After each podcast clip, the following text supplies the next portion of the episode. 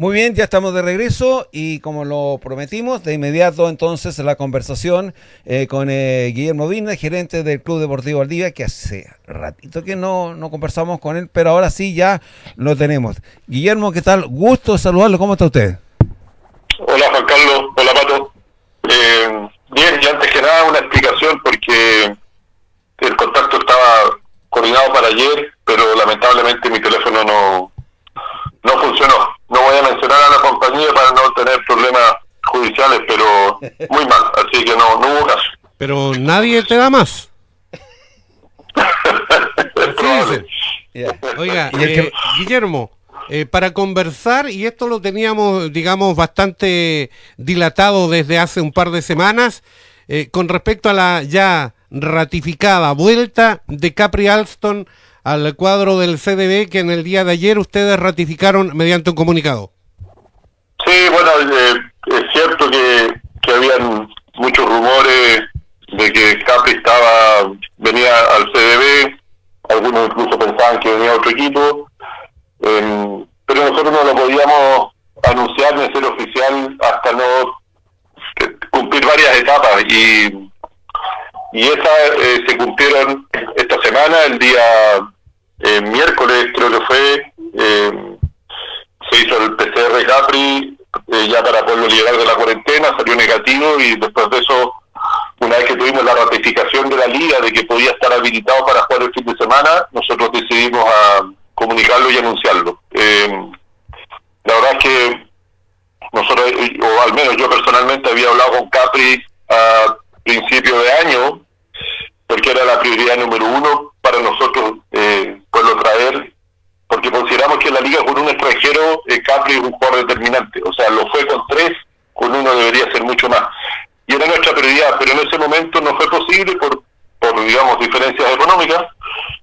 Y, trajimos a Nash. Nash eh, yo creo que es un, es un, a pesar de lo que opina la gente, seguramente muchos me van a me van a criticar por lo que voy a decir, pero yo considero que, que es un buen jugador, pero es un jugador de rol, es un jugador que cumple una función determinada y él luciría mucho si el equipo tuviera más extranjeros, pero con uno, cuando se necesita que el extranjero sea determinante, produzca una cantidad interesante de puntos y de rebote, eh, Nash no, no hace esa, esa función. Uno ve las estadísticas de él y en muchos partidos tiene cuatro o cinco lanzamientos al aro, lo cual eh, es, muy, muy poco para un extranjero.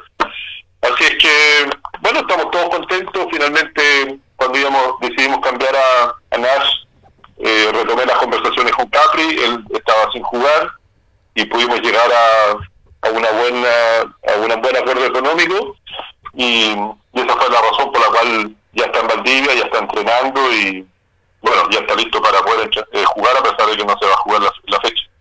Guillermo, a propósito de, eh, de que no estaba jugando, eh, ¿cómo lo ve usted físicamente? Porque por ahí, digamos, eh, pasa el tema de que esta semana es bueno que no se haya jugado para que él vaya tomándose un poquitito más, digamos, la parte física y, por supuesto, la basquetbolística. físicamente está muy similar a cuando vino a jugar con nosotros.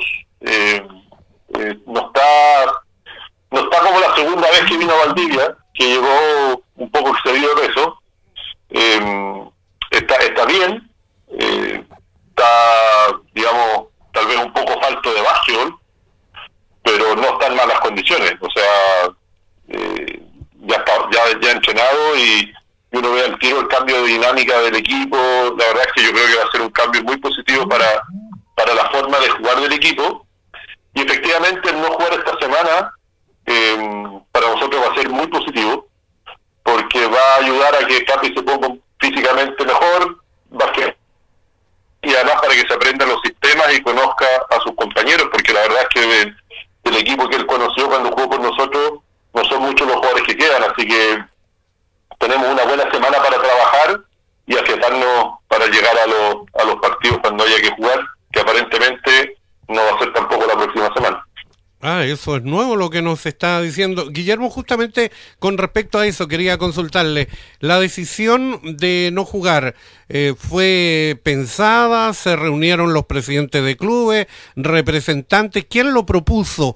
Esto sabemos que es por la situación eh, epidemiológica y sanitaria del país, pero ¿cómo se dio esto de suspender esta fecha? Lo que pasa es que hubo una... A ver, el, el gobierno, más allá de que uno pueda opinar de si está bien, está mal, se ha demorado, ha estado bien, de eso ya lo, da lo mismo, pero sin entrar en ese detalle, eh, el gobierno eh, hizo, digamos, o amplió las restricciones para este fin de semana en términos de movilidad. Entonces, eh, y eso producto del alza de y de la situación de la pandemia que estamos viviendo. Entonces, la liga determinó que era un buen gesto eh, acompañar esas medidas suspendiendo la fecha. Y, y eso fue lo que se hizo. No hubo una reunión de, de clubes, hubo tal vez algunas consultas, llamados telefónicos para preguntar el parecer y qué sé yo, pero finalmente fue una decisión de la liga. Y, y todos los clubes, digamos, a, la, la acompañamos, la, la, la validamos. Y, y, esa es la razón por la cual no se juega este fin de semana. Eh, en el fondo es para dar una señal de apoyo a una gestión en términos de que la gente pueda entender de una vez por todas que no basta con estar vacunados, porque si bien es cierto hay más de 6 millones de personas vacunadas COVID, eh, eso no es suficiente para, para evitar los contagios. La, vacuna lo que hace es disminuir la, las consecuencias del contagio en la persona que, que se enferma, pero te puedes contagiar igual, entonces hay mucha irresponsabilidad, los contagios siguen creciendo y bueno, esto fue una una ayuda, un espaldarazo a esa señal que todos queríamos dar. Lamentablemente, lamentablemente el fútbol parece que no, no se sumó a esto y bueno, eh, nosotros nosotros sí y para eso se suspendió el partido de fin de semana. Guillermo, este nos adelantaba que el próximo fin de semana tampoco se estaría jugando. ¿Eso sería por eh, la final de la Copa Chile? Eh, no, sería porque eh, al ser Semana Santa, previo a las elecciones, eh, el gobierno a través del Ministerio de Deportes le solicitó a la liga no jugar. Pero eh, reitero la palabra solicitar porque no impusieron, no, no, no han dicho, oye, está prohibido jugar, no, sino que simplemente hicieron llegar una solicitud de si se puede no jugar. Y, en este minuto está reunido el directorio de la liga, están evaluando la situación. Seguramente en un rato más irán a sacar un, un comunicado en función de la decisión que tomen, pero es altamente probable que, que para Semana Santa no se vaya a jugar y se vaya a retomar el básquet el día jueves, eh, jueves 9 parece que. 8. 8 claro, jueves 8 y viernes 9. Eh, ahí sí, ahí se estaría jugando. Eh, pero hay que esperar. Pero, yo sé que la decisión va hacia, hacia no jugar, digamos, este fin de semana ni tampoco el próximo. Eh, Guillermo Birner, gerente del CDB a esta hora, en vivo, en directo, en Deportes para ti. Volvamos a la cancha con la naranja, con el CDB.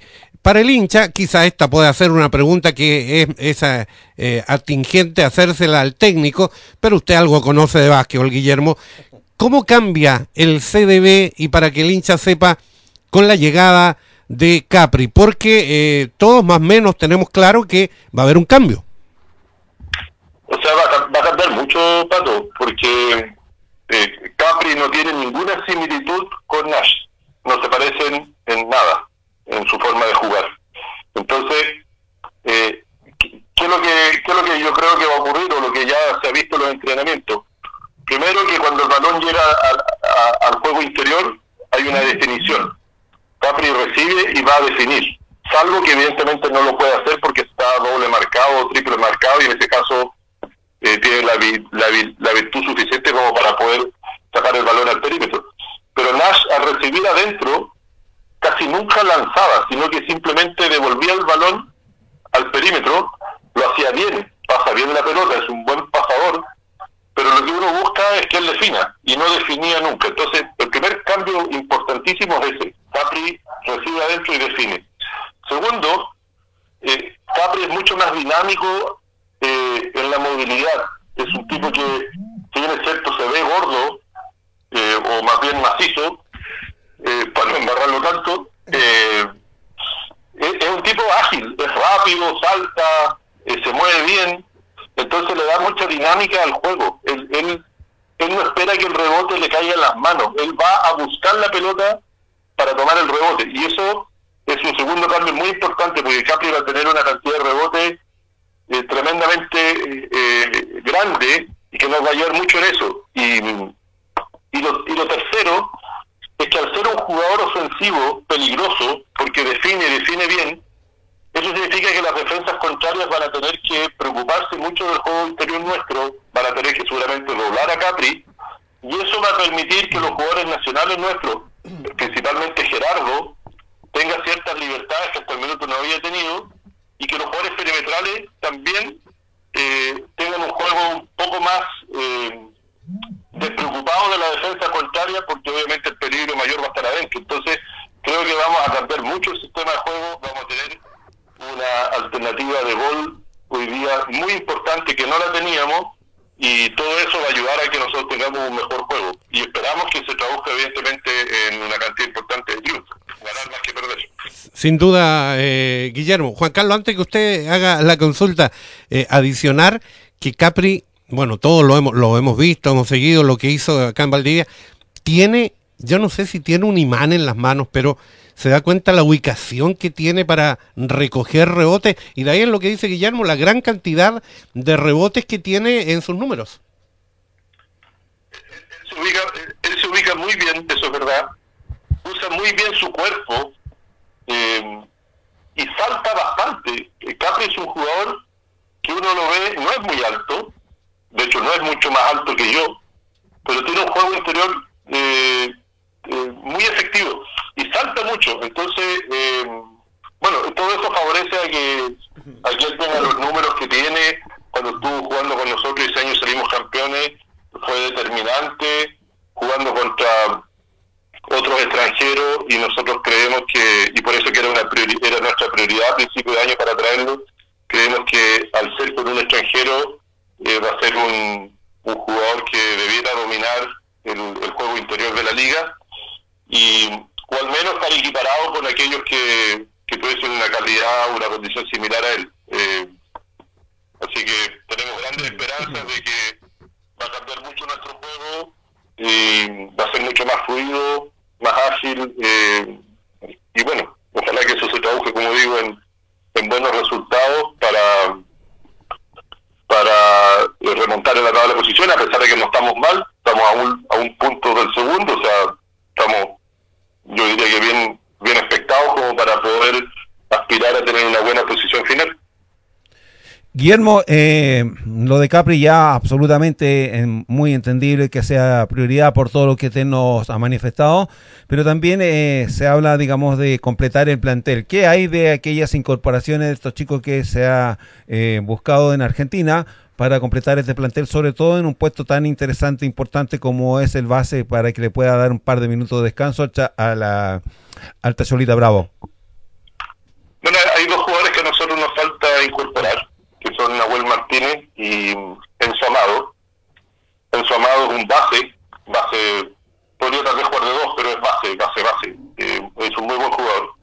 Y Nahuel Martínez podría es un es un 2-3 que podría jugar de uno perfectamente. Entonces cualquiera de esos dos que esté habilitado para el próximo partido le va a poder dar un merecido descanso a, a Francisco Bravo, que hasta el minuto no lo ha tenido en realidad, porque no tiene un reemplazo, en, digamos, eh, natural para él. Y estos chicos, la verdad es que hemos eh, una serie de complicaciones para, para que estén habilitados. En los papeles de Nahuel Martínez han sido presentados al registro civil hace ya más de un mes. Eh, perdón, se presentaron hacia fines de, alrededor del 20 de, febrero. Sin embargo, no, no han tenido la misma velocidad de tramitación al interior del registro como sí lo tuvo eh, el caso de Franco Alipi. Franco Alipi, una vez que se presentaron los documentos, que en 10 días, una cosa así, eh, ya lo podíamos tener habilitado para, para jugar la liga. Pero, eh, Guillermo, Guillermo, perdón, ¿y cuál es la explicación que se demore en este trámite si hubo otro que no demoró? Es que lo que pasa es que no hay explicación, Paco, porque el trámite, el tiempo que se da al registro civil en condiciones de normalidad son 100 días. Entonces, que haya sido en 10 días el caso de Nahuel, eh, perdón, de Lipi, es una cosa excepcional. Y, y seguramente lo de Nahuel Martínez y Amado también va a ser en un periodo mucho más corto. Pero la, explicación, eh, es difícil pedir explicación cuando uno está pidiendo una un trámite urgente dentro de un periodo que para ellos es mucho mayor del que se está consiguiendo. Lo que ocurrió es que pasaron dos cosas. Una es que hubo personal del registro civil de vacaciones. Una vez que entraron los papeles de, de Martínez, hubo personal de vacaciones, que para nosotros ese personal era importante porque son los que de alguna manera nos están ayudando a apurar la tramitación de los papeles. Y lo más importante de todo es que dentro de esos días hubo un contagio de COVID en la unidad de, de registro civil en Santiago que ve la tramitación de las nacionalizaciones. Entonces, hubo mucho personal en cuarentena que no pudiera trabajar y eso redujo la velocidad de trámite, del trámite y eso es lo que nos tiene nosotros empantanados. Nosotros tenemos la esperanza de que tal vez eh, la próxima semana ya Nahuel esté habilitado, tal vez digo, no estoy prometiendo nada. Eh, y eso, eh, bueno, ahí tenemos que ver, los papeles de Enzo Amado se presentaron el día martes de esta semana, ahí hay un hay un problema con el consulado de Comodoro porque no digamos no no tienen una máquina que que permite sacar una cédula de identidad de, un tío abuelo y todo eso demoró el trámite hubo que pedir unos certificados a, Argentina que demoraron más o menos un mes en llegar. Y bueno una vez que llegaron los papeles el día lunes el martes los fuimos a presentar y, y ahora hay que ver digamos con qué velocidad se tramitan al interior del registro para que los podamos tener jugando, ojalá para el próximo partido que, que vayamos a, jugar, que debería ser por ahí por el 8 de, de abril. 8 de abril, que sería eh, con Puerto Montt y con eh, Ancú, tengo entendido, si es que la fecha se, se retoma tal cual estaba anteriormente planificada. Guillermo, eh, queremos agradecerte los minutos que nos ha entregado, la información que nos proporciona. Nosotros eh, somos solamente el puente, la articulación entre el CDB, en este caso, eh, representado por su gerencia, y, y, el hincha que estaba, digamos, eh, expectante para escuchar lo que usted nos ha manifestado. Así que gracias, Guillermo, un abrazo, que esté muy bien y nos reencontramos en cualquier minuto. Yo lo, antes, antes de, de, cortar, eh, Juan Carlos, lo único que quiero decir es que, es que también, o sea, yo sé que había mucha mucha ansiedad, mucha